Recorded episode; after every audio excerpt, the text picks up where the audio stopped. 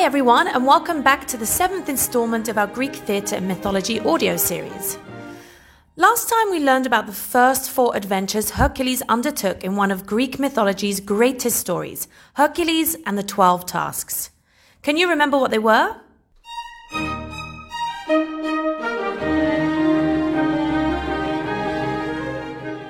Let's quickly recap. So, Hercules first slayed the great lion of Nemea, and the sight of Hercules carrying its head sent King Eury screaming with fear into his castle. Second, Hercules managed to kill the nine headed Hydra, the gigantic monster snake, by burning and burying their heads.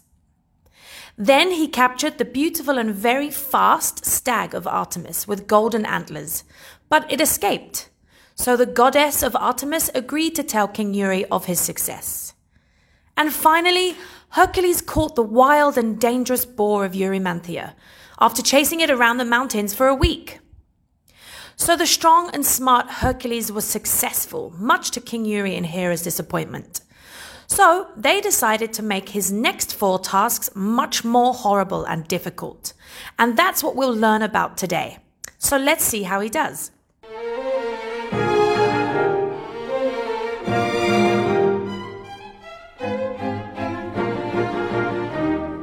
Hercules' fifth task was to clean the Augean stables in one day.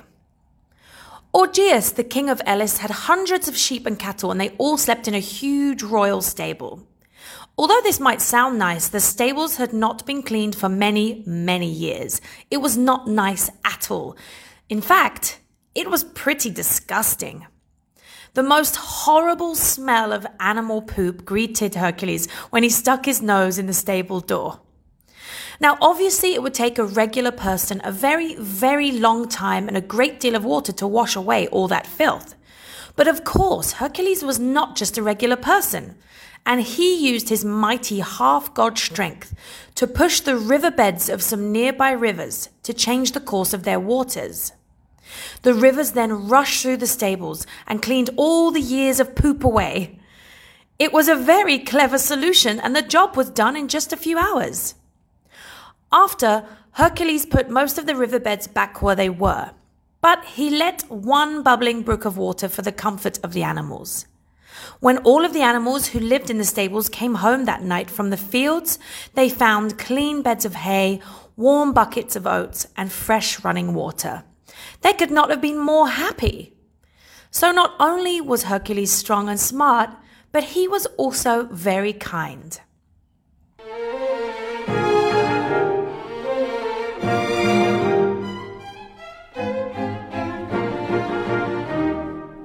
Trying to kill him, King Eury gave Hercules his sixth task to kill the Stymphalian birds.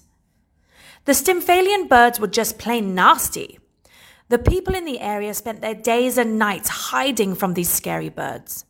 The Stymphalian birds had pointed beaks, ripping claws, and their feathers were made of razor sharp bronze. They were the stuff of nightmares. What the Stymphalian birds loved to do more than anything was to fly high in the sky looking for anyone or anything they could attack. They especially loved to drop their sharp feathers on children and animals. So you can see why everyone kept their children inside and sheltered their animals as best they could. So, Hercules first decided to make a large shield of bronze to protect his body from the bird's dangerous falling feathers. Then he used poison arrows to shoot all the Stymphalian birds as they flew by overhead. When the last bird finally fell, the people hiding inside their huts and homes rushed outside and cheered, and Hercules made many new friends that day.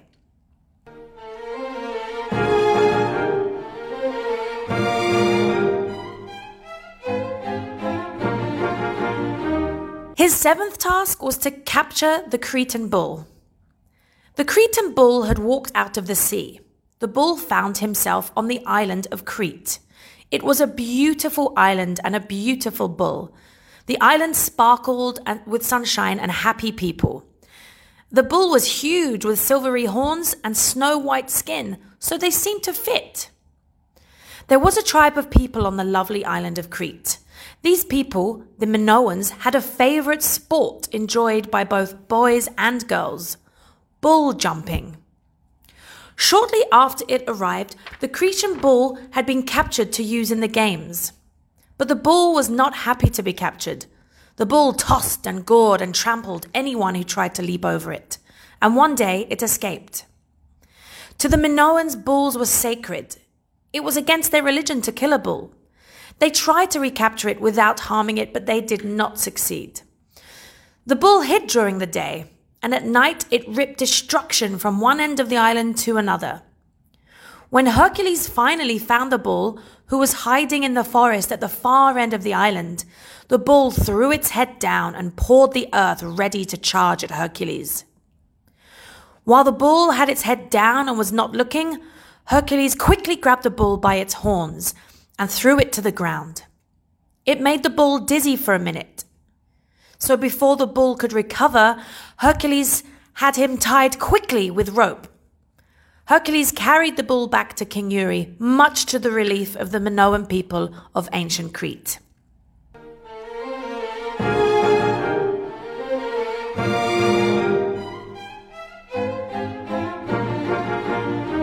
His eighth task, and the last one we'll learn about today, was to capture the mares of King Diomedes. Mares are horses, and they were fed on human flesh.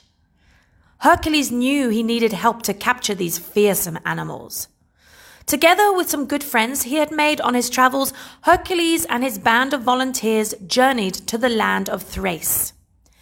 The mares were gentle, which surprised Hercules. So he led one out of the stable, and the other mares followed. Things were moving along nicely when Hercules was attacked by King Diomedes and the king's men.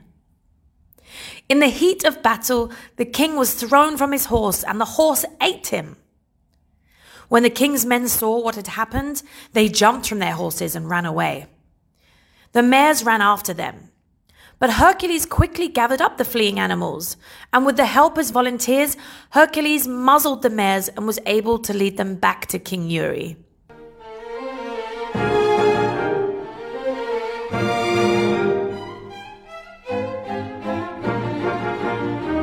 So, another four tasks completed successfully by Hercules, much to the fury of King Eury and Hera.